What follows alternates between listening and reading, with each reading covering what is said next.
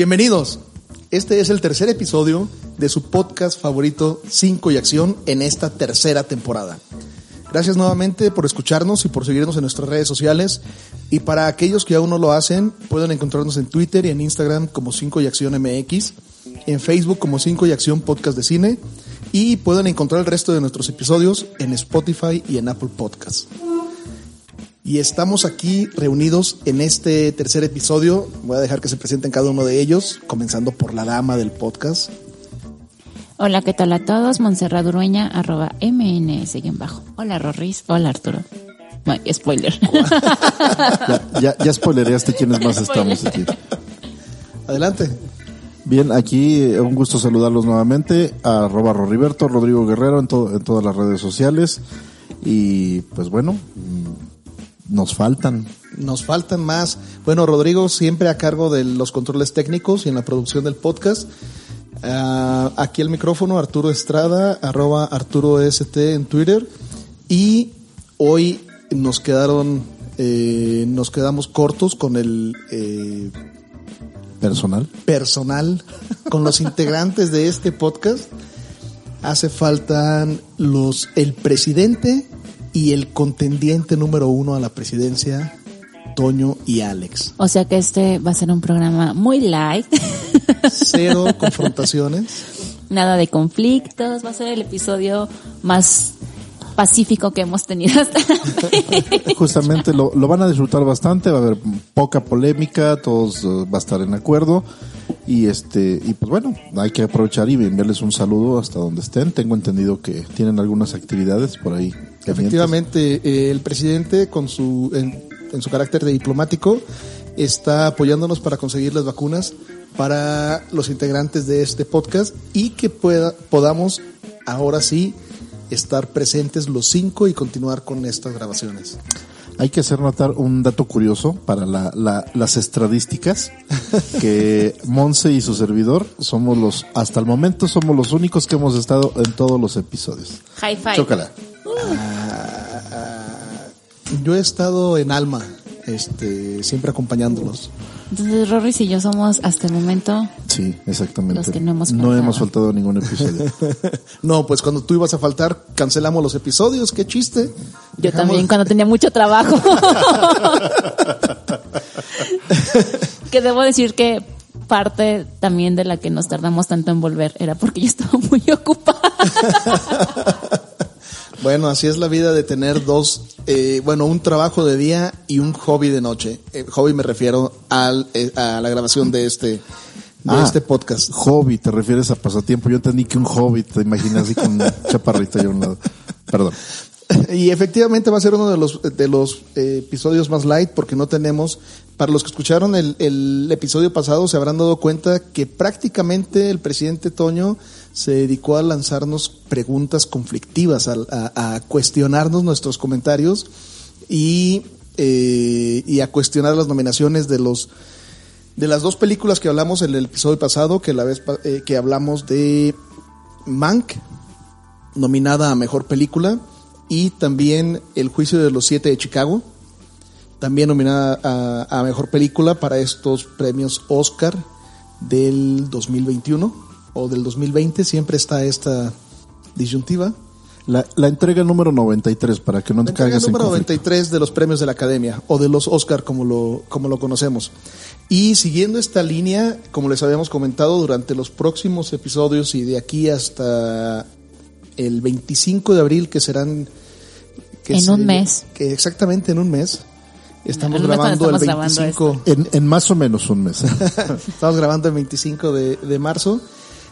Eh, se van a acabar los premios de la Academia. Estaremos hablando una vez por semana de los distintos nominados, dándole prioridad a las, die- a las películas nominadas a mejor película, a las ocho películas nominadas a mejor película. Y el día de hoy tocan a una, a la tercera película, si gustan comenzamos con el tema, a la tercera película que se encuentra en este momento disponible en plataformas aquí en México. Y estamos hablando de Sound of Metal. Una película que tiene en total seis nominaciones. Tiene, lógicamente, nominación a Mejor Película.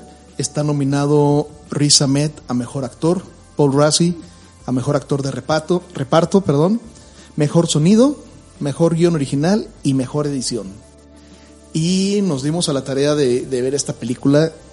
Eh, personalmente tengo muchos comentarios, pero voy a hacer el micrófono. Eh, como siempre, comenzando con Monse, si te parece. No sé si ya mencionaste que está disponible en Prime Video. Ah, cierto. Eh, está disponible en plataformas. Específicamente es una película producida por Amazon. Está disponible en Prime Video. Hola Amazon, patrocínanos. Ay, yo tengo, tengo comentarios muy buenos de la película y otros como más o menos.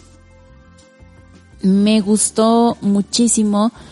Rorris ya hablará más a fondo de eso. Me gustó mucho la sensación que a ti te hacen sentir. O sea, tú. ay, bueno, rápidamente, antes de Hay, que, spoil- hay ajá, que hablar de, qué trata la película en, en Sí, una sinopsis. Una sinopsis muy rápida. Ruben, que es el protagonista, es un baterista del género metal y se da cuenta que pues por su profesión está perdiendo el, el escucha, no el oído, no el oído, o sea, sino el sentido del oído. Y pues la película trata de esta aceptación, esta aceptación a esta discapacidad.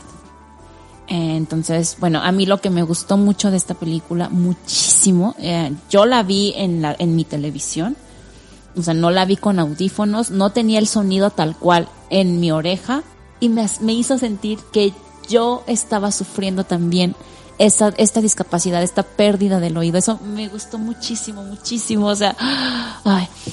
Ah, siento que verla en una sala de cine hubiera sido muy impactante, muy impactante, porque hay escenas en las que está el ruido y de repente te transportas, tú eres la primera persona, tú eres Rubén y no escuchas nada, nada. Entonces, este cambio de, de de repente escuchar ruido y luego de la nada, nada, nada, es muy, muy fuerte. Yo me acuerdo, me tocó, de las que me acuerdo, hay una película que se llama La familia Belier. Me falta Alex, me falta Alex para que me ayude a pronunciar Chulada. el apellido en francés. Es una película francesa.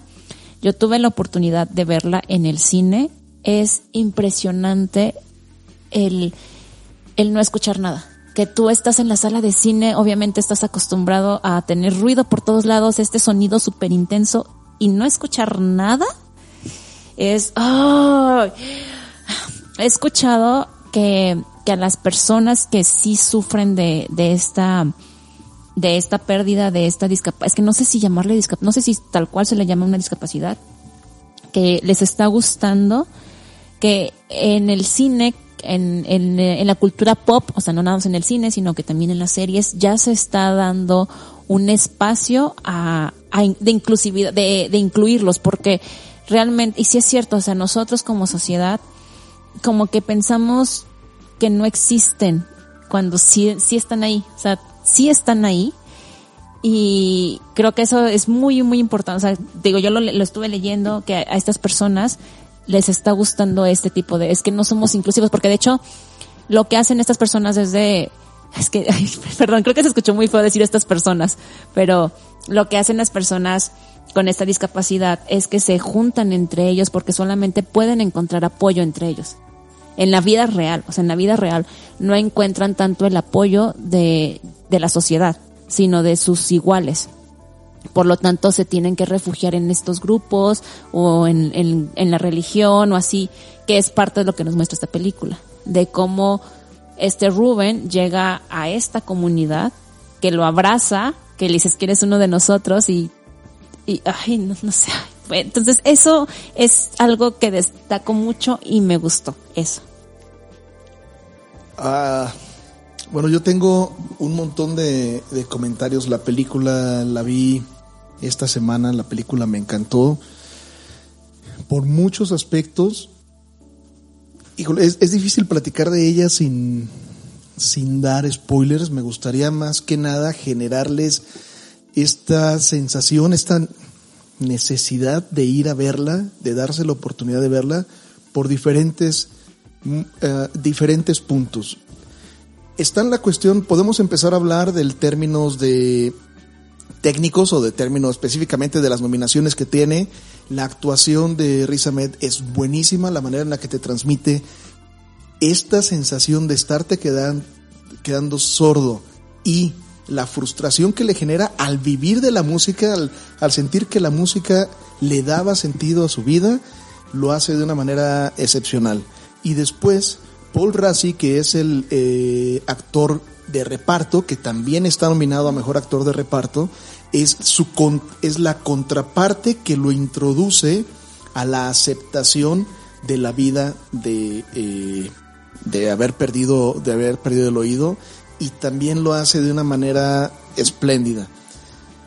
Podemos hablar de esa parte técnica, pero les voy a hablar del otra, de la historia detrás de esta, de esta película.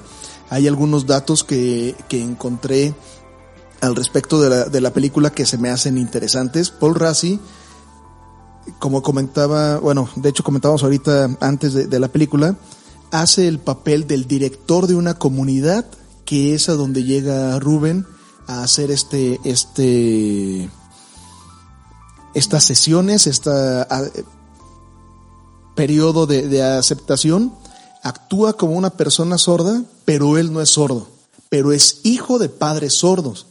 Y entonces dentro de la comunidad de, de, de, de sordos, él es muy reconocido como un patrocinador, como, como una de esas personas que los apoya, los apoya ba- bastante, incluso tiene una, una banda que hace sus presentaciones de música con lenguaje de señas. Esa es una parte interesantísima.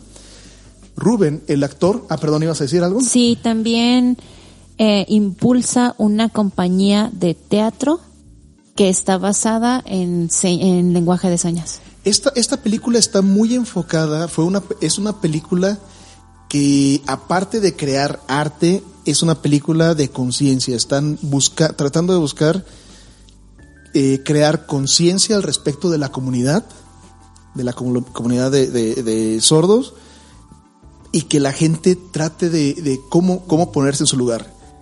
Y de las cuestiones a destacar, uno es que, eh, por ejemplo, es- esta cuestión de Paul Rassi, Riz Ahmed, para meterse a su papel durante las primeras escenas donde pierde el oído, durante una gran parte de la grabación estuvo usando canceladores de sonido y realmente no escuchaba a los que estaban hablando.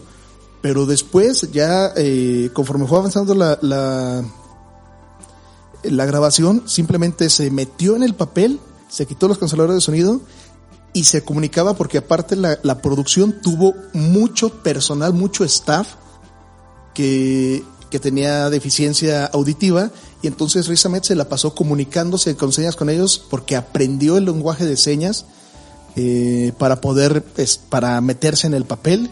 También Riz Ahmed eh, estudió seis meses batería para poder hacer las pocas escenas que salen de la batería, que uno pensaría que la película se trata de, De música, ya sé. por Sound of Metal.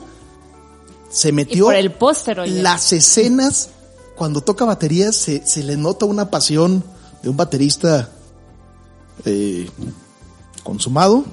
Bueno, aprendió durante seis meses a to- tocar batería. Eh, y una parte interesante es que los escritores que también está nominada para mejor guion, los escritores son el director y Derek Cianfrance, que es eh, un escritor con el que ya ha trabajado el director, que se llama, el director se llama Darius Marder. Habían estado trabajando ya en una docuficción en, un pequeño documental en- en- en, eh, que trataba justamente de una historia similar, una banda de dos personas que se la pasaban en el camino donde él empieza a perder el, la audición, pero por diferentes cuestiones nunca terminaron el proyecto y Cian France les, les cedió los derechos a Darius para que filmara y, y- e hiciera la película.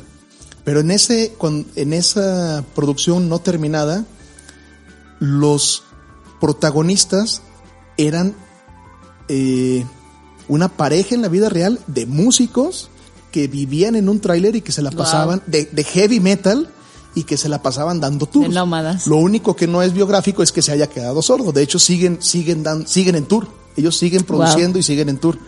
Entonces, hay mucho, mucho de qué hablar de esta película. Hablo de esto porque genera las a- ambas cuestiones. El, yo creo que sí logra esta transmisión del mensaje que quiere y técnicamente logra mucho en tema de actuación y en sonido. sea, y sonido Yo to- total- totalmente entiendo la nominación de Ruiz Ahmed. O sea, una nominación bien ganada. El trabajo que se aventó es de wow. O sea, sufres con él, te alegras con él. Eh, te transmite muy, muy, muy bien todo, todo lo que Ruben está sintiendo. Entonces, y también este Paul Ra- Rassi, Paul Rachi, Rachi, Rassi, Racing. también es, híjole, put- o sea, hasta tiene, ese, ese personaje tiene hasta para explotarlo todavía más. La historia que debe traer ahí es de oh, wow, pero bueno, Rorris. Roris, ¿tú qué dices al respecto de esta película? Hola. Perdón. Perdón, están muy apasionados. Bueno, pues este, creo que desde el punto de vista técnico, eh, justamente es el sonido. eh, es un poquito curioso, ¿no? De cómo siendo una película que trata de personas con que no tienen el sentido del, del oído y lo más importante de la película es el sonido. Pero justamente ya lo ya lo mencionaban ustedes, no es una una película que de alguna manera trata de generar conciencia en las personas que sí cuentan con este sentido, precisamente para meterlos eh, o Sí, o- para inclusión. Exactamente, que se que sientan sientan lo que una persona con, con, con este problema siente. ¿sí? Y en este caso, pues que no, no pueden oír. Entonces el, el trabajo es muy pulcro, es muy bueno, está nominada a mejor sonido, que aquí quiero hacer un paréntesis, hay que, hay que hacer, hay que hacer notar de que en esta entrega número 93 de los premios Oscar ya nada más hay una categoría de sonido, es sonido en general. Y en la entrega pasada, la 92, todavía hubo mejor edición de sonido y mejor sonido, que fueron, eh, los premiados fueron Ford versus Ferrari y 1917 respectivamente. Entonces, eh, ya decidió la academia hacer eh, estas dos categorías, ponerlas en una sola. Y en este caso, eh, eh, Sound of Metal, el sonido del metal, está nominada para mejor sonido. Eh, el sonido es muy bueno, la mezcla es muy buena. Tal vez ustedes eh, por ahí en eh, por WhatsApp o por en Facebook les han pasado los famosos videos de, de o los audios de Combo Breaker. Buenísimo el comentario. Sí, aparte de esos. Bueno, seguramente ya les han pasado los audios de gemidos 8D. De música Ah, 8D, ya, sí, cómo Sí. no. Segu- seguramente les han pasado el 8D, que bueno, no es, eh, es una, están muy de moda, eh, donde dicen que, ah, es que son los ocho canales que para que tu cerebro los escuche. Y, y realmente no, no es una, una novedad. Es una técnica, para que se den una idea, es una técnica que ya usaban los grupos ingleses como The Beatles o Pink Floyd, sobre todo Pink Floyd, pero es una técnica que ya estaba desarrollada por George Martin, que era el ingeniero de sonido de The Beatles. Eh, para que se den una idea, los, los que sean fans de los Beatles y, y- o quien tenga curiosidad pueden escuchar Revolution Number 9 y ahí se escuchan muchos de estos Sí. efectos de que juegan con el paneo del, del sonido para que en, con audífonos o en un equipo estereofónico que eran los equipos de aquel tiempo que estaban muy de muy de moda se escuche un ambiente y crea, crean sobre todo una, una sensación diferente al sonido común. Entonces, esta técnica la llevan al extremo en la película y generan, generan unos ambientes sonoros, me voy a permitir decirlo, muy cabrones en la película. Pero es interesante que estos, estos ambientes sonoros no funcionan por sí solos. O sea, si lo escucháramos así por separado y nada más en unos audífonos, en, no sé, en Spotify, una grabación, pues decíamos, ah, pues sí se escucha chido la, la mezcla de sonido y todo esto. Pero es justamente la actuación del personaje principal, de, de Rubén, la que te hace tener la sensación completa que quiere transmitir la película. Sí, el ver las reacciones que tiene él a los diferentes sonidos, a las diferentes situaciones, cómo se expresa, las muecas que hace de tristeza, de alegría, cómo mueve los ojos. Para quienes no lo ubiquen ahorita por esta película, Riz Ahmed es eh, Body, el piloto rebelde de Rock One, que es una película yo creo que más, más popular, aunque no sean fan de Star Wars, creo que fue bastante popular la película, entonces para que lo visualicen, es una persona con unos ojos muy grandes, muy expresivos. Esto le ayuda justamente a ser mucho más expresivo y llevarte a otro nivel en la experiencia de vivir esta película, de, porque conjunta lo que estás viendo con lo que estás escuchando, y ese justamente es un mérito técnico bastante bueno. Y por eso precisamente esta película está nominada tanto para mejor actor como para mejor sonido. También trae el tema de la temática, está, es muy buena, o sea, la, la verdad es una historia, creo que es fresca, aunque pues realmente hemos, hemos visto otras películas de, de discapacidades, por decirlo así, que, que estaría bueno que un día hagamos un, un episodio al respecto porque para los actores es un reto, un reto meterse en el papel de una persona que no cuenta con una, con alguna capacidad, con algún sentido.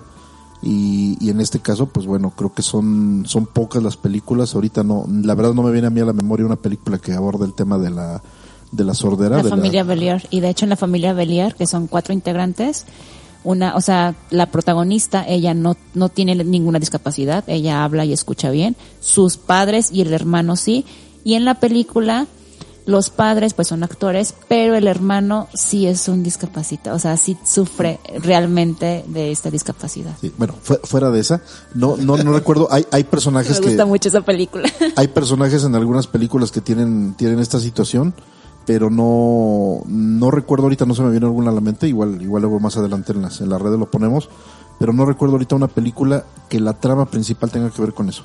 Bueno, la eh, familia Belier. eh, entonces, bueno, eh, mi comentario es ese. Eh, la parte técnica es, es, muy buena. Sí, sí, eh, personalmente creo que les recomiendo que el día que la vean, si, como dijo Monse, si la pueden ver en el cine, aprovechen porque pues es muy diferente el equipo que, que hay en el cine para el tema del sonido pero si la van a ver desde, eh, en alguna plataforma cuando esté disponible o por medios alternativos. Esta está en Amazon, acuérdate. Ah, perdón. eh, igual, igual, si la, si la ven en Amazon o la ven en algún medio alternativo, eh, sí es recomendable que la, la vean con audio, bueno, que la disfruten con audífonos. De hecho, a mí Sí, lo que se es me una, hace- una experiencia muy, muy buena. Lo que se me hace interesante, justo lo, lo que mencionabas tú, Rorris, como de, de esta cuestión técnica de, del sonido, a mí se me hace muy interesante que sin audífonos logra transmitir esto. Yo vi la película en mi televisión y que no tengo el mejor sonido, digo, es una tele normal y se escucha muy bien. Y hay peli hay canciones, como tú mencionabas, que las tengo en Spotify y que a veces las estoy esc- escuchando directamente de mi computadora, no en audífonos, y hay unas canciones que siento que las tengo adentro de mi oído. Entonces, eso a mí se me hace muy cabrón también. Es, es un Muy- tema. es que no te- la palabra. es un- muy sí, exactamente. Es un tema de ingeniería de sonido que aquí está, es un magnífico trabajo de ingeniería de sonido y eh, de lo que he visto que está nominado, la verdad creo que mi, mi voto va a estar con esta película para la quiniela. Y también, digo, no sé qué ustedes qué piensan, pero yo leí que la comunidad de sordomudos no, o sea, de, de cierta manera no vio también el hecho de que, por ejemplo, el papel de Paul Rassi no fuera una persona discapacitada. O sea, es como esta cuestión, como la de Scarlett Johansson, que por qué iba a ser el papel, o por qué hizo el papel de una asiática cuando ella no es asiática. Este, también el papel de Tilda Swinton en, en Doctor Strange, también era como esta misma cuestión. Y aquí yo leí que, que no es como, o sea, sí les, obviamente a esta, a la comunidad le gustó, le gustó el, el trabajo que hizo Paul Rashi, pues también que está nominado, pero sí fue de, pues pudiste haber escogido a un discapacitado, ¿no? De hecho, la, la roomie de, de Ruben, que es esta chica lesbiana, ella es una discapacitada. Ella es, ella en verdad es sordomuda. Ah, cómo no. Sí, sí, sí. Ella en verdad, y varias de otras personas, o sea, varios de otros actores, digo, ella es como que la más, la que sobresale un poco más. No sé, desconozco si todos los que estaban en esta comunidad eran, pero ella es discapacitada. Tuvo mucho staff y muchos actores eh, de, de la comunidad. De hecho, eh, me gustaría, en la parte técnica, insisto, hay muchas cosas que, que ver, hablando un poco de ella. En mejor sonido, digo, mejor película es un buen contendiente, pero en mejor actor y en mejor sonido creo que es, es donde tiene sus cartas fuertes. Me, me gustaría mencionar una de las partes interesantes es que el mejor sonido tiene cinco nominados, cinco, cinco ingenieros que trabajaron en el sonido.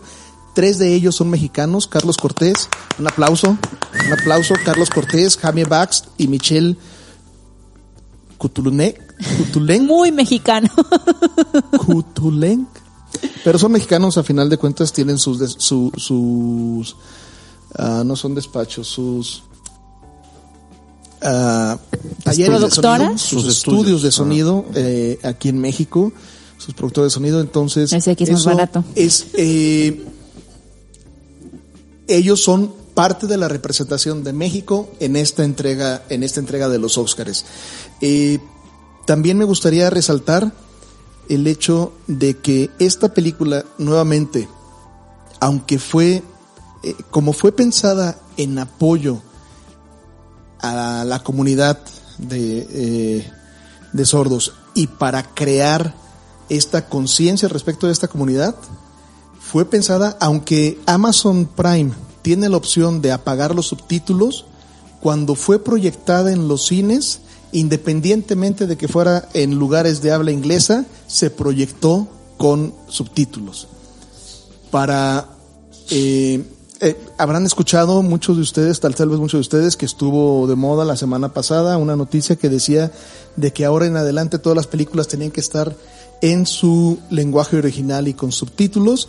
Por ahí se, se distorsionó un poco la, la, la noticia o Y la parte hay de la ley. hay opiniones divididas. Pero es que es una cuestión de interpretación, no es que ahora tengan que ser todas eh, en idioma original y, y- sino que ahora todas, aunque su idioma original, por ejemplo, para nosotros sea español y que sea producido en México, tiene que traer subtítulos. En resumen, para que no se hagan bolas, sea idioma original que sea diferente al español, o sean idioma original en español o dobladas, deben de tener subtítulos. Exactamente. Esto en una cuestión inclusiva para la gente con problemas auditivos.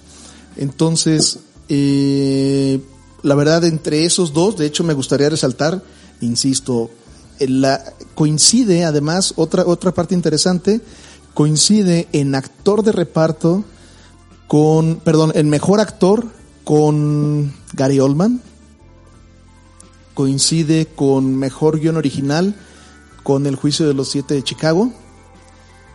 Y voy a dejar para el final la pregunta de entre estos contendientes, ¿cómo va nuestra, nuestra quiniela? Voy por Riz Ahmed en vez de Gary Oldman. Porque ya lo mencionamos en el episodio pasado, Gary Oldman se dejó engordar y tomó alcohol y ya. Riz Ahmed, neta... Yo también puedo hacer eso. Exacto, todo lo podemos hacer. Pero Riz Ahmed, neta, ay, cuánto le invirtió este papel. Muy bien hecho. Ah, estoy de acuerdo. Estoy, estoy muy, muy de acuerdo. Bueno, la película, insistimos, está disponible en Netflix esta sema, este fin de semana. chinga, ¿en Perdón, en Netflix? No, en Prime, en Prime Video. Ya perdimos el patrocinio. Perdimos el- Mayonesa No, no, McCormick. McCormick, McCormick. Sí, Ar- Arturo acaba de ser un Pedro Sola. Ya perdimos el patrocinio. Córtale, córtale. Bueno, no. Eh, está disponible en Prime Video. Por favor, si tienen oportunidad de verla este fin de semana, dense el tiempo de verla, de verla, si pueden, sin distractores de sonido. Sobre todo sin distractores de sonido. Esa noche que nos pusimos a verla, se le ocurrió a nuestro vecino tener una fiesta. Y créanme que se escuchaba eh, estábamos tan metidos en, en- en la película por el sonido que cualquier distractor esta vez nos llamaba mucho la atención. Entonces, se la recomendamos bastante. Creo que no sé si hay algo más que agregar de parte de ustedes de este de esta película. Yo siento que, ya por último, este, como que para mejor película me salió debiendo un poco, pero ese es todo el comentario. Comparémosla con la siguiente película que vamos a platicar el día de hoy, que es Minari. Minari, una producción combinada entre Corea y Estados Unidos. La mayor parte de sus productores y de, eh, de los actores son coreanos, aunque toma parte, se desarrolla en Arkansas. Está nominada para Mejor Película, también para Mejor Actor. Esta sí está nominada para Mejor Director. El mejor actor es Steven Yeun. Mejor director Lee Isaac Chung. Mejor actriz de reparto Yu Jung Jong. Mejor guion original el mismo director Lee Isaac Chung. Y mejor música escrita para el cine de Emile Mosegui. Eh, esta película tenemos que decir que ganó mejor película en lengua extranjera en los Gold- Golden Globe. Entonces, esta es una contendiente interesante en esta categoría. ¿Qué tienen que decir al respecto? Ay, porque me dejan empezar. Yo quiero destacar muchísimo, más que la actuación de Steven John, no sé si lo estoy pronunciando bien, más que la actuación de Steven, la actuación del niño. Híjole, eh, me, encantó la actuación de este niño. Yo siento, obviamente nunca he dirigido. Para mí es muy cómodo decirlo aquí sentada desde mi silla, pero a mí me da la, impre- la impresión que trabajar con niños tan pequeños es todo un reto. Pregúntale a Chris Columbus. Que se dedicó prácticamente a hacer películas con niños. Estoy de acuerdo. O sea, debe ser algo muy, muy complicado y que un niño te entregue una actuación que le creas, o sea, porque real- por lo regular los niños, los que hemos visto en el cine, en series, eh, son, no quiero decir acartonados, pero su actuación es muy como mecánica. No sé cómo explicar, o sea, como, como que se, nota que le dijeron, oye, tienes que hacer esto, y el niño en su cabeza, pues sí, lo tengo que hacerlo. O sea, es una tarea que está realizando, ¿no? Algo muy mecánico. De hecho, yo tengo una, una lista en Letterbox de actuaciones de niños que me han sorprendido mucho, porque te, todos hemos sido niños, obviamente. Las actuaciones son tan buenas que te, te hacen a ti acordarte a ti mismo de tu infancia y como de, si es cierto, yo hacía esto, yo hacía aquello. Entonces, la actuación de este niño se me hizo muy, muy buena. Mm. Alguien más, por favor, apóyeme con un comentario. Porque Ya, ahorita, bueno, yo tengo- yo- más comentarios, pero Yo tenía un comentario cuando dijiste de lo de la que los niños tienen una actuación muy robótica y me acordé eh, inmediatamente me acordé de, de inteligencia artificial de Steven Spielberg. ¿no? De hecho, un, un, ay, bueno, rápido, este, una de mis películas favoritas de niños es Verano 1993, me parece que es. Sí, Verano 1993. Qué buena película. La- son dos niñas protagonistas que en verdad las recomiendo medios alternativos porque no está en ningún lado. Pero bueno, Bueno, tengo que decir, a esta vez eh, le faltó a Monse hacer la clásica de qué va esta película. ay, sí es cierto, perdón. Esta película trata de una familia inmigrante en los años 1980 que se muda a Arkansas, es mamá, papá, hija mayor e hijo menor, que se muda a Arkansas con el sueño del papá de hacer una granja, trabajar su granja de vegetales coreanos para vender al mercado eh, de tiendas y restaurantes coreanos. Es una película en la trama que, fuera de lo que les expliqué, parece no tener mayor... ah, O sea, parece que parece que Arturo ya spoilereó toda la película. Eso parece. Pero no. No, lo, no lo podría haber sospechado. pero, No, es que sí te da como de hecho, si, Eso. si, si se meten a, a- al Internet Movie Database, la película, cuando, cuando ven a las, entran a las películas, dice, ¿de qué trata la película? Y tiene un párrafo, cuatro o cinco renglones donde dice la sinopsis. Literalmente dice en Internet Movie Database, Minari, una familia coreana comienza una granja en los ochentas en Arkansas. Es todo. Y esto en inglés son nueve palabras. Entonces, lo que parece un trama muy sencillo, lo desarrolla Minari de una manera muy personal, debido a que esta película se puede tomar de cierta manera como una película autobiográfica. No exactamente los problemas, pero el, el director y escritor Lee Isaac Chung comenta que el guion de esta película lo escribió justamente eh, cuando estuvo a punto de dejar la carrera de escritor, a, punto, a unas semanas de comenzar su trabajo de Godín, y buscando inspiración se eh, recordó a otra escritora que le decía es que no debes de tratar, en lugar de proyectarte para escribir, recuerda.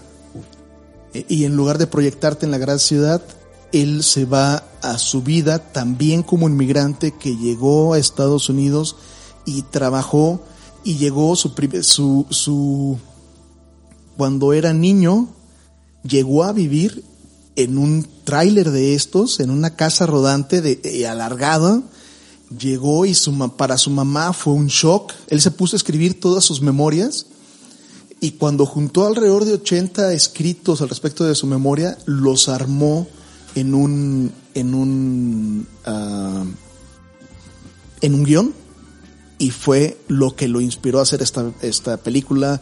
Se recordaba aventándole piedras a las víboras en el arroyo, donde crecía justamente una hierba coreana que se daba como ah, sin mayor, sin mayores requisitos. Eh, de ahí mucho de la inspiración de la, de la película. Ahora, lo que parece ser una película muy personal ha causado un buen impacto en los críticos, creo yo, por unas actuaciones buenas. Eh, el, el actor principal es, es Steven John, que lo recordarán porque estuvo en... The Walking Dead. Esa, es, bueno, ese ya no es spoiler, pasó hace ya bastante. Sí, ya, ya.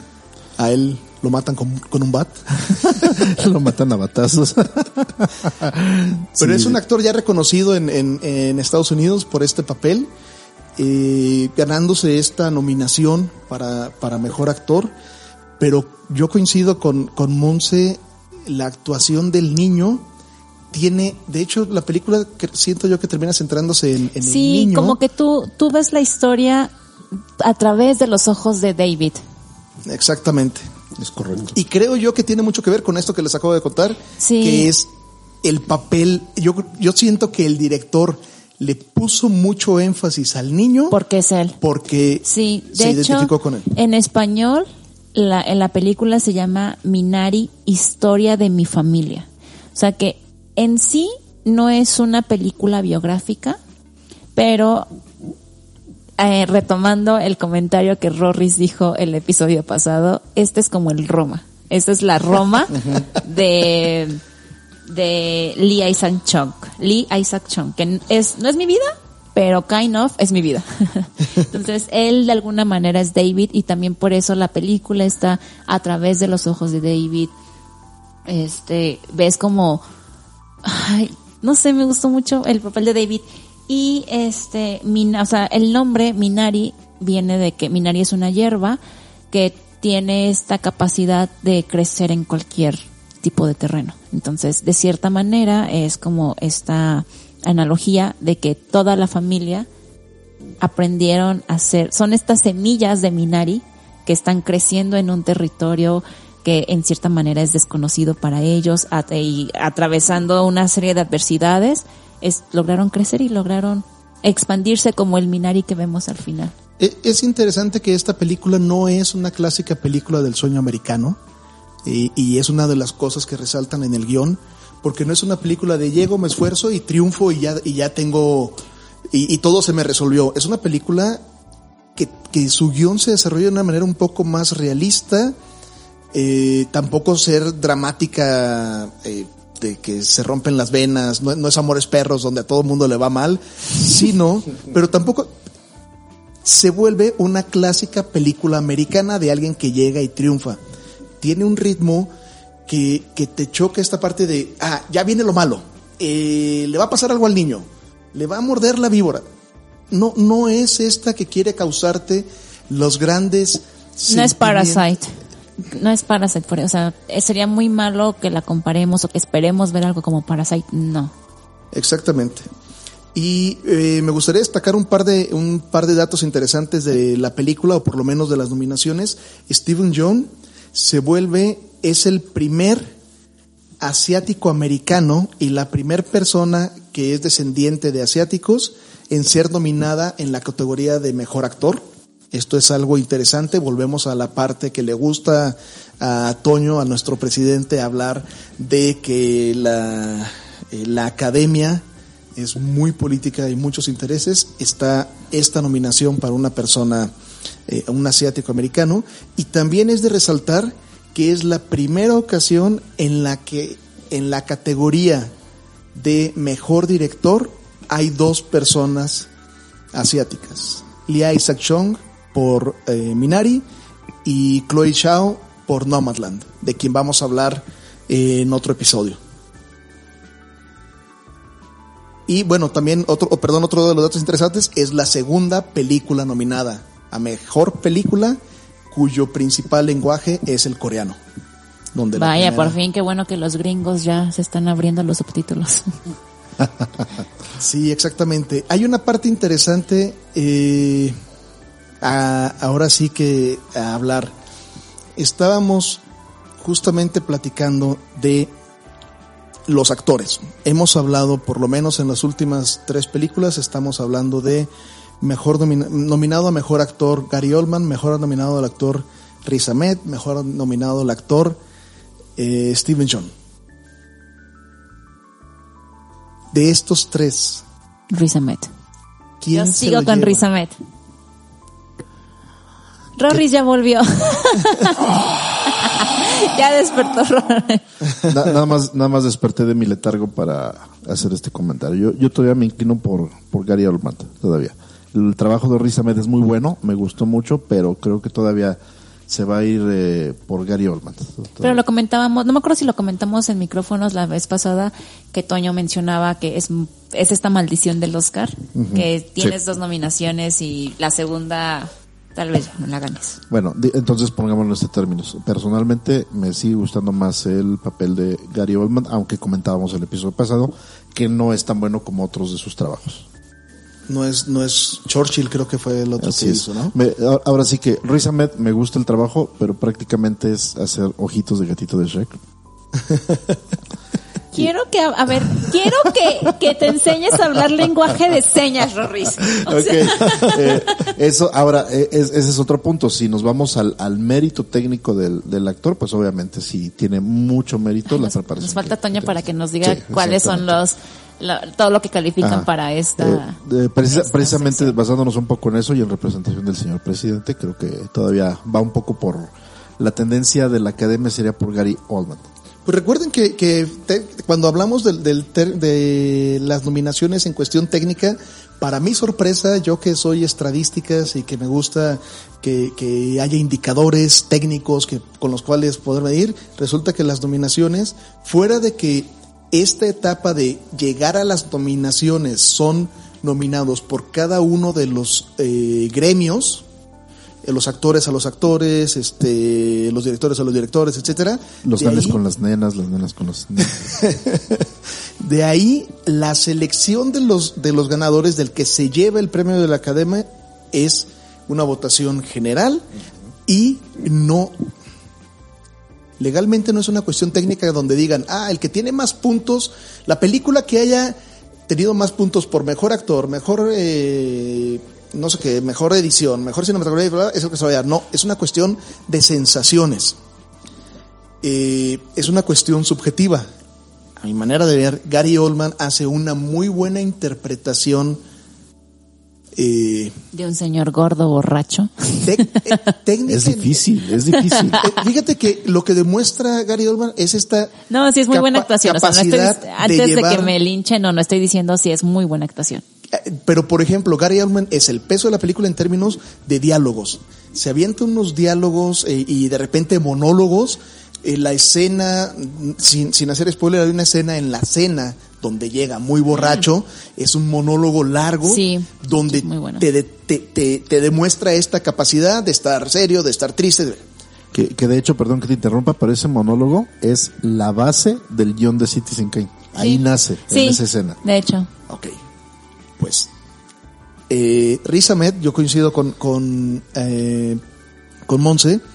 Riz lo que hace es que sin grandes monólogos, porque incluso su lenguaje no es de alguien educado, logra transmitirnos una cantidad de emociones con su expresión, con, ah, con la mirada, con sus movimientos, que incluso, insisto, sin diálogos, él y el sonido, hace un momento antes de que empezara la, la sesión de grabación, estábamos hablando de las escenas fuertes de la película en términos de sentimientos y de sonido, y solamente de hablar de ellas se me volvió a poner la piel, Sí, se le puso la chinita. piel chinita.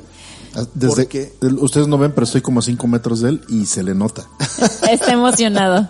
Entonces, creo que Ahmed, de hecho, ahora que la vean eh, nuestros señores de audio, perdón, nuestro- nuestros escuchas, les invito a confirmar algo. Creo que en todas las escenas sale Riz Ahmed.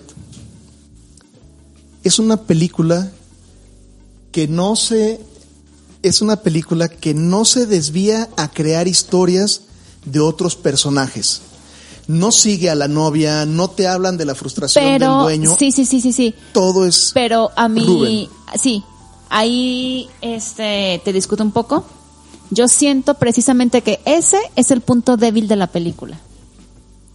Que pareciera que te, que te están, o sea, hay, sin lanzar spoilers, hay un niño en Sound of Metal que pareciera que su personaje da para más y no, no. Entonces, a mi parecer, eh, ya lo mencioné, este chavo se lleva, de, las que he visto, a mí, a, mí es la que me convence más para, para mejor actor, pero la película no me pareció tan buena porque apela mucho a esta emoción que tal vez es una emoción garantizada, por así decirlo, o sea, eh, eh, es, es, es muy, mm, Podría perdón, haber sido una película de tías y no es una película de tías.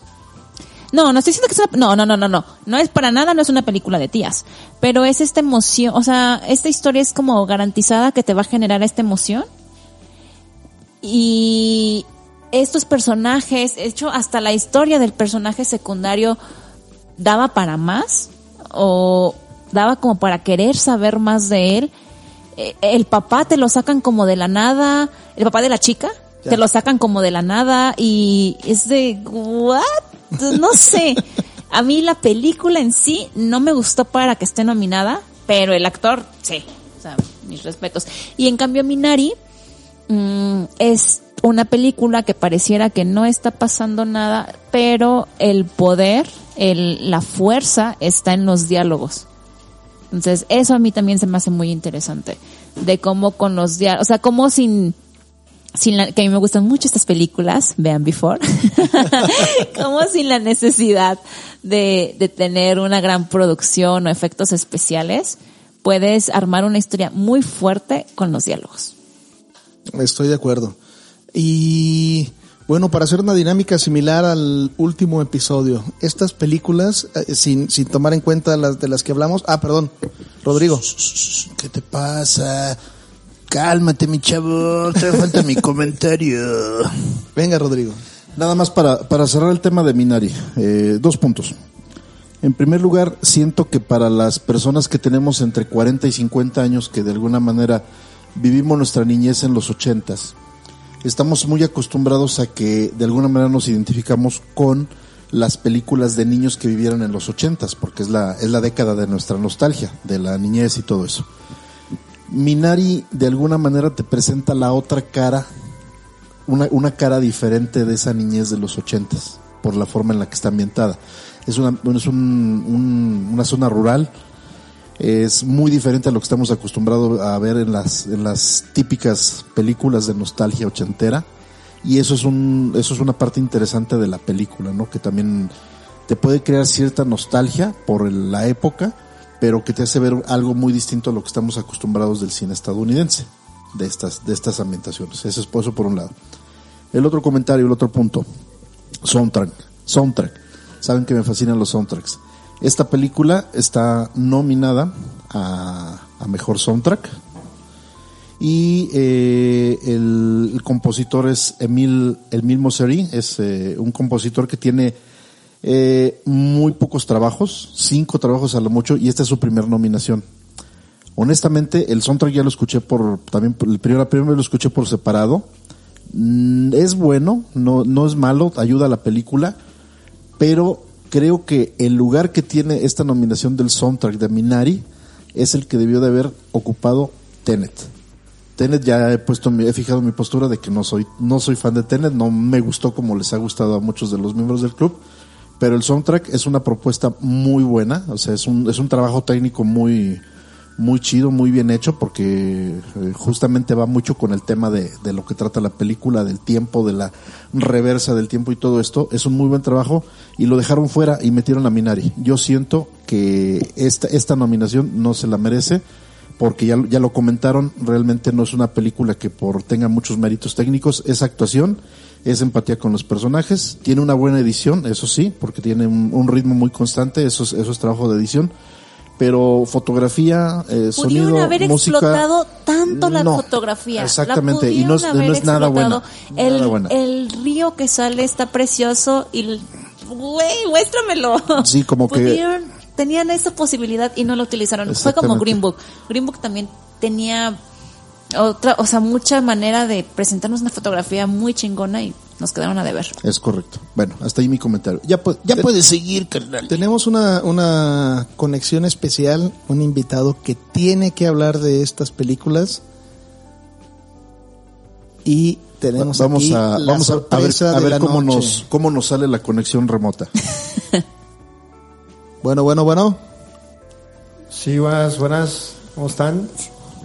Aquí con ustedes. ¿Qué tal? ¿Cómo están allá en la mesa de 5 y acción? Extrañándote. Aquí reportando desde la fila de las vacunas. Perdón, no, no, no, no, no.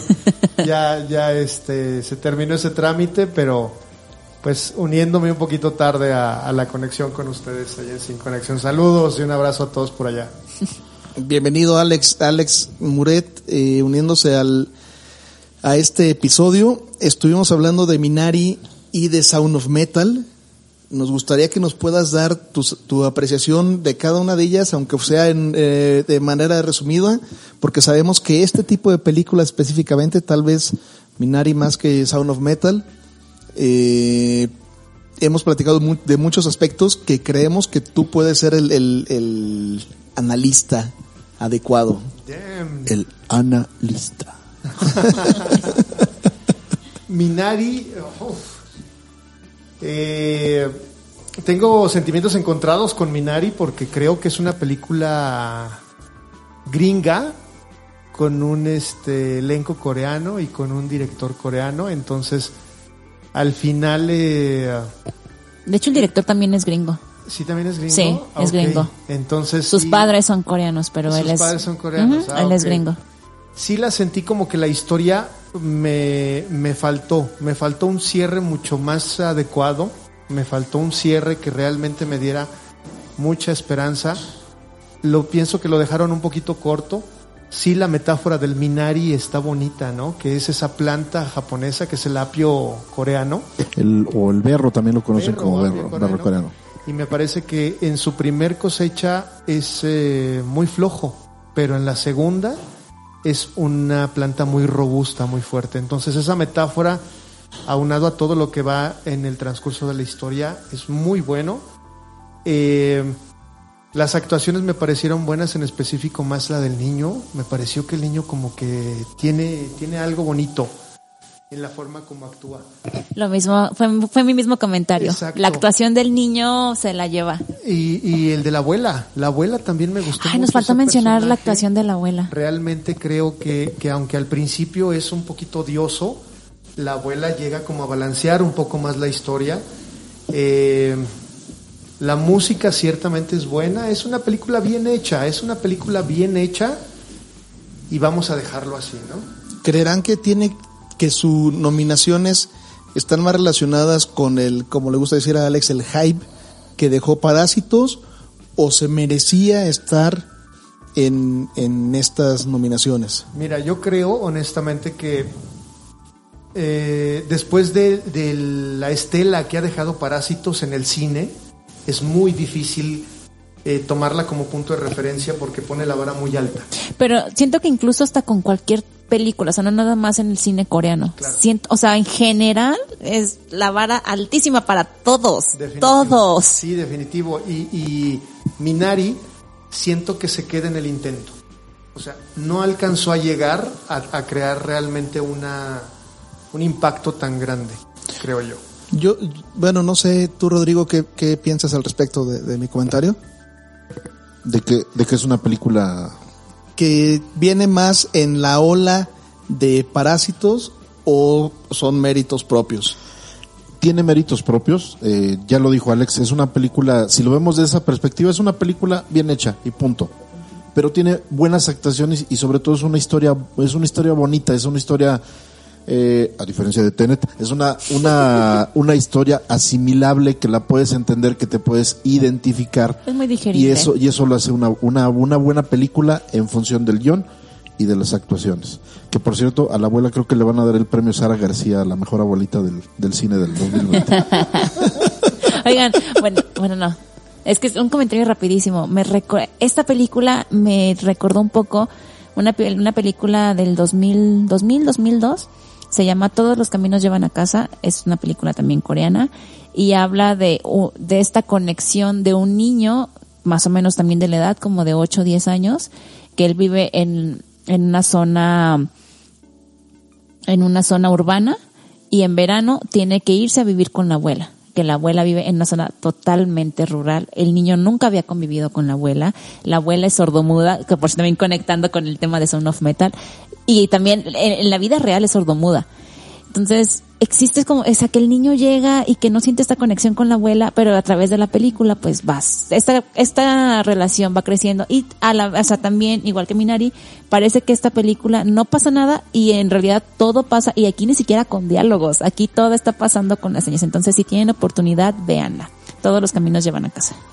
Bien, sí, habrá que verla, esa tampoco no la he visto yo. No, yo, yo pensaría, eh, digo, mi comentario al respecto de mi pregunta sería que más que eh, subirse al, al hype de parásitos, creo que es que tiene que ver más con que la academia empezó a ver, volteó la cabeza a Corea para ver sus producciones, que hablábamos, cuando hablamos el año pasado de Parásitos, decíamos que tenía una serie de producciones ya bastante larga en los últimos años, con buenas producciones de diferentes géneros, y esto es una consecuencia de tal vez, la película, a lo que entiendo, no está considerado como una película extranjera, porque ni siquiera está nominada en, en, en la no, es categoría que, es de que el mejor director, película extranjera. el director es gringo y los actores, producción algunos, es ajá. Ah, para producción, es Brad Pitt, no hemos mencionado es un, eso. es un productor ejecutivo, es uno de los productores ejecutivos.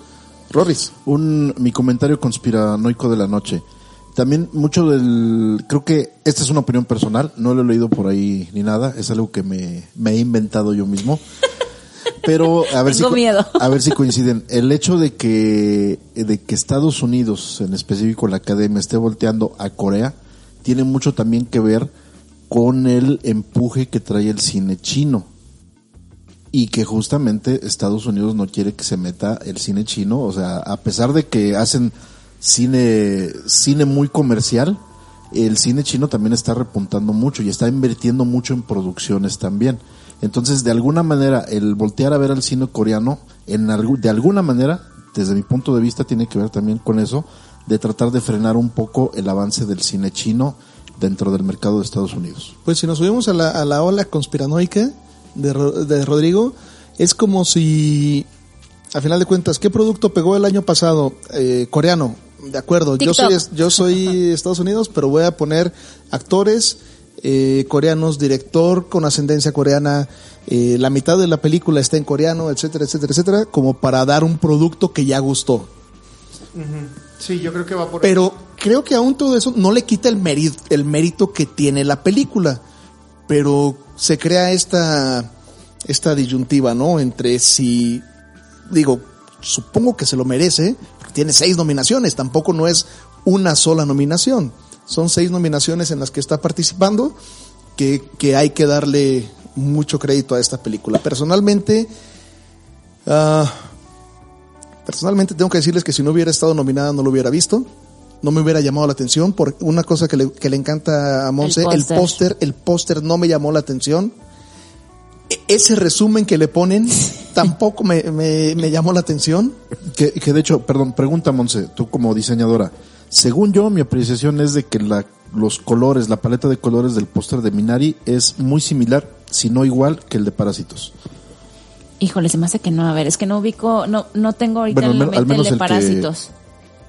El que sale en algunas eh, y búsquedas de la Google. casa y salen Verdes, Ah, casi. ya, ya, no. La- la paleta no. de colores. Eh, no, porque Parásitos eh, apunta hacia los colores fríos.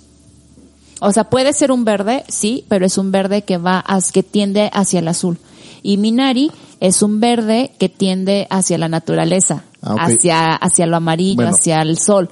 Eh, son, pero, son no, pero no estaba equivocada que era una paleta de verdes, ¿verdad? Sino, sino para quitarme mi gorro de aluminio. Eh, son verdes, o sea, sí son verdes, pero Minari tiende al, al, al cálido y en Parásitos hacia lo azul, hacia lo frío. Entonces, y son, bien puedes, bien pueden ser dentro del mismo espectro, pero son sensaciones totalmente diferentes. Muy bien. Fíjate Y que yo creo, eh, perdón, nada más para, comple- para complementar. Minari creo que es una película que me gustó, sí, pero por lo que te hace sentir. Ese, ese viaje de emociones que te tiene a toda la película, porque al fin y al cabo te tiene al borde, no de una manera tan positiva como quisiéramos, pero sí en- llega un momento en el que te estresas y dices, ya, ya, por favor, ya, que algo salga como debe de salir, ¿no?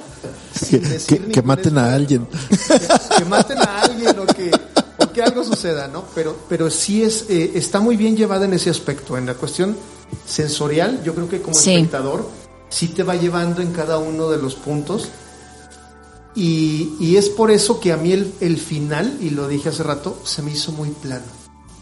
Es decir, te lleva tanto, tanto a cierto tipo de clímax que esperas uno ya último para decir este es el máximo y, y todo, todo sucede. Pero al final todo queda como muy suave, muy poético, vamos a llamarlo así. Y, y no creo que vaya tanto con el ritmo de la película. creo que justamente eh, lo mencionan, lo mencionan varios críticos, ahorita lo mencionaste. Sí, eh, voy a tratar de no hacer spoilers, pero justamente el final, y creo que es de lo que habla, es eh, renacimientos. Sí, sí, sí. porque es como si te estuvieran diciendo, ok, esto fue, como dijiste ahorita del apio coreano, la primera tanda no sale tan buena, pero la segunda es la que, la que va a pegar. Creo que lo que vimos fue la primera tanda y te dicen, pero viene, viene la segunda. O sea, ya aprendimos, viene la, viene la, la, la ronda fuerte. Son los guerreros más fuertes de Dios. Y de Sound of Metal. Sound of Metal. Fíjate que ayer tuve la oportunidad de llamar a Monse, estuvimos platicando. Sí fue ayer o antier. no antier, recuerdo. antier. Y Y es una película que bien se pudiera haber llamado Sound of Cilindreros de... Ay, es que fíjate no, es que, que- no escuchaste nuestros comentarios No. antes del, del episodio. Es que de hecho, no, eh, y no queremos, o sea, si hay una razón por la que se llama Son of Metal, ya me la explicó Arturo, yo coincidía contigo, pero ya me la explicó Arturo, nada más de que creo que si la mencionamos estaremos Es- spoileando. es un spoiler. Es un spoiler, si la Pero sí mencionamos hay- es un Pero spoiler. creo que es algo que lo- de lo que platicamos O antes, sea, ¿no? sí en parte, pero sí. Pero, o sea... ya eh, entendí, o sea, ya, perdón, ya con lo que me dijo Arturo, ya entendí Sound of Metal, el nombre pues, Yo el nombre. siento- exacto, yo siento que a lo mejor no nos dejemos llevar tanto por el, por el metal, ¿no? Eh, nos sirve como un planteamiento de la historia, que es un, un muy buen planteamiento, pero la película es Riz Ahmed. Toda la película es Riz Ahmed.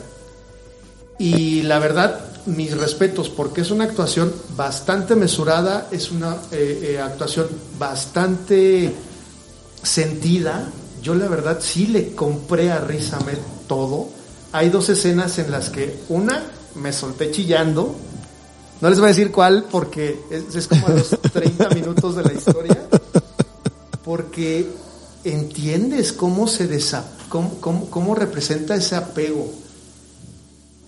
Y en la, en la última escena de la película, todo toma sentido. Todo toma sentido sobre la película. Eh, tiene un trabajo de edición de sonido impresionante. Justo dijimos eso también. Justamente es situarte en el lugar de Riz Ahmed o situarte fuera de él o situarte en, el, en la escuela o en la comunidad donde está. Tiene un trabajo también previo a su actuación de seis meses de, de trabajar con, con lenguaje de sordos este, y con, digo, batería. Pero, pero para mí la nominación de él está más que justificada. Siento que es su premio, la nominación. Eh, de los que alcancé a ver, o además de las nominaciones totales de mejor actor, creo que pues está entre Mank y, y, y Riz Ahmed, soltando así como un, un pequeño esbozo de cuál va a ser mi voto. No he visto El Padre porque creo que es la película que nadie ha visto en ningún lado, ni en medios alternativos. No, de, de hecho estaba leyendo que el padre salió en los cines, eh, en Aguascalientes, ¿no? Obviamente. Salió en los cines, la quitaron y están esperando el reestreno justamente por temas de- del Oscar. Y, y es una película también que te habla de, de temas que generalmente no son tan comunes en el cine. Eh, personas con, con pérdida de la capacidad auditiva también es, es un tema que en lo particular me, es muy cercano y que ciertamente debe de, crear esa conciencia, ¿no? De las, las limitaciones que puede tener una persona cuando tiene esas eh, disminuciones en su capacidad auditiva. Es, yo creo que un must sí. No se esperen la gran película, ni se esperen tampoco el, la gran historia, pero ciertamente vale mucho la pena por ver a Riz Ahmed. Y al final se van a dar cuenta de, de una pequeña, la clave de la película está en una conversación que tiene con, su, con un guía. Ahí está, ¿Con quién? Con el guía. Ahí está la clave de toda la película para que el final todavía le sea mucho más poético y sentido. Yo creo que como el director lo, lo, lo, lo- lo pensó.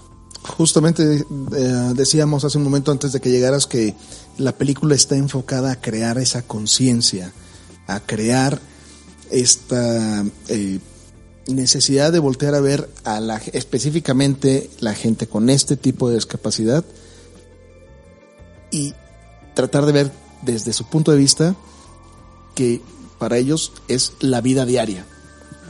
Entonces, pero volviendo al tema de la parte de la peli- de películas, de los nominados. Tenemos en esta película nominados, eh, perdón, en estas dos películas que estuvimos hablando, de hecho te perdiste la, la contienda de entre Gary Oldman y Riz Ahmed quién ganaría. Eh, somos Fight.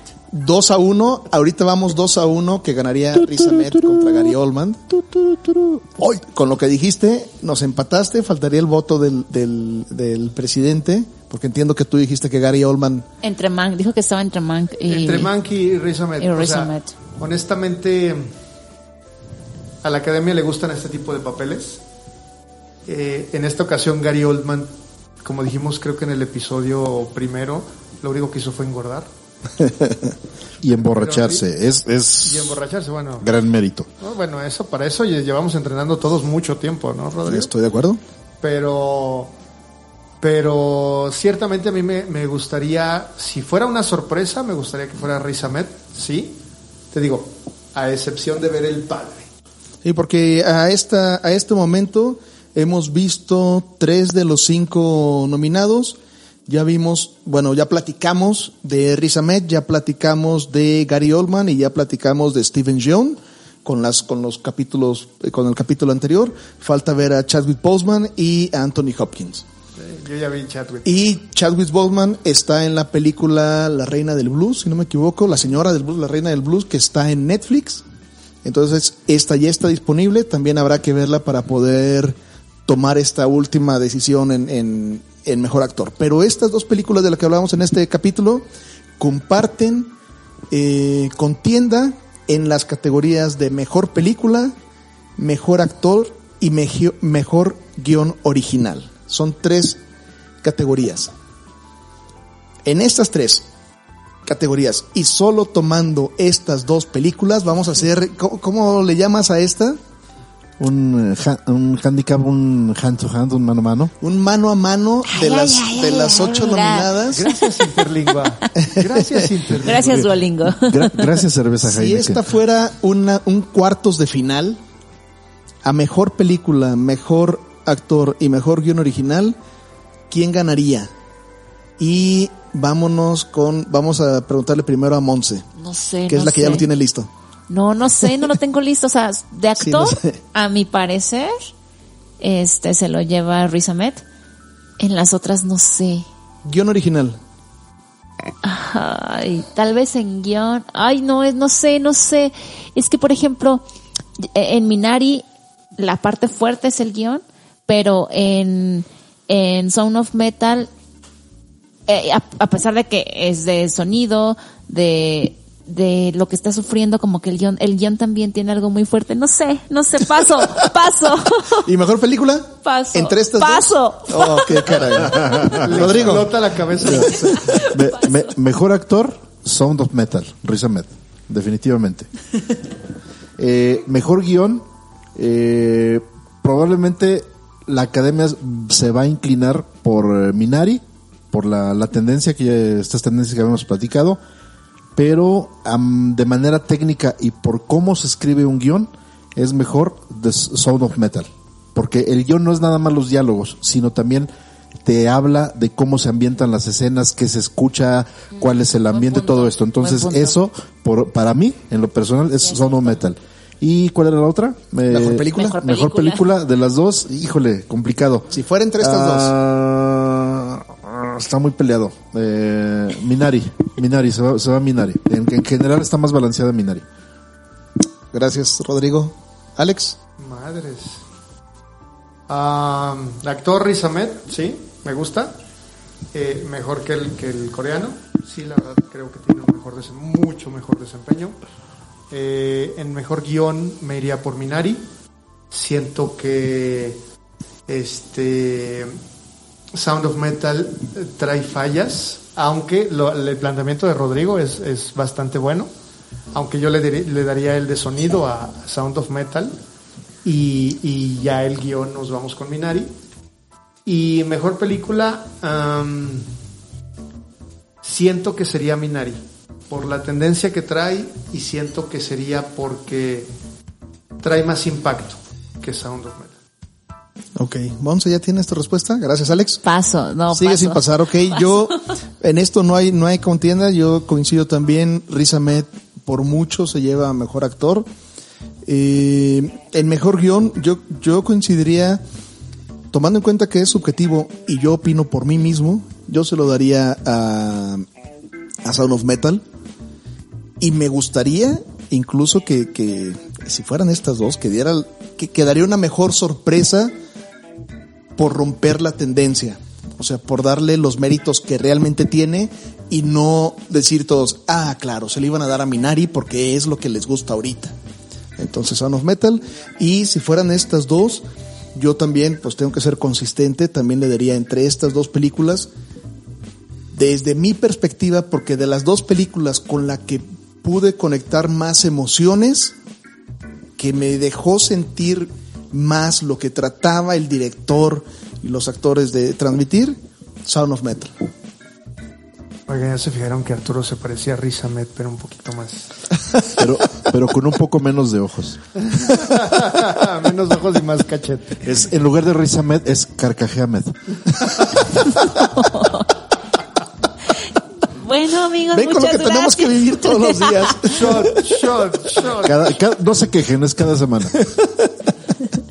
Muy bien, pues muchas gracias por escucharnos a todos. Es un gusto que podamos haber estado aquí. Alex, qué bueno que te pudiste conectar y formar parte de este episodio. Esperemos que el próximo ya no es fin de mes, ya podamos estar los cinco conectados y hablando de las siguientes dos películas nominadas a- en la categoría de mejor película. Aprovecho para que nos despidamos. Les doy el micrófono a cada uno. Ah, muchas gracias por escucharnos. Monsiurrueña, arroba MNS-bajo en Twitter. Gracias por acompañarnos en este poco más de 60 minutos. Arroba Roriberto, Rodrigo Guerrero. Espero que nos sigan en todas nuestras redes sociales. Tarde, pero con sueño. No, sin sueño. Eh, gracias por, por haberme recibido. De todos modos, aunque llegue un poquito tarde, soy Alex Mouret, arroba MouretC en Twitter. Y Arturo Estrada, arroba Arturo EST en Twitter. Y recuerden seguirnos en nuestras redes sociales, en Twitter e Instagram como 5 y Acción MX, en Facebook como 5 y Acción Podcast de Cine. Y eh, si les gusta este episodio, escuchen el resto de nuestros episodios en Spotify y en Apple Podcast. Pueden encontrar prácticamente todos ellos. Muchas gracias por escucharnos y nos vemos la próxima semana. Hasta luego. Bye. Adiós. Adiós.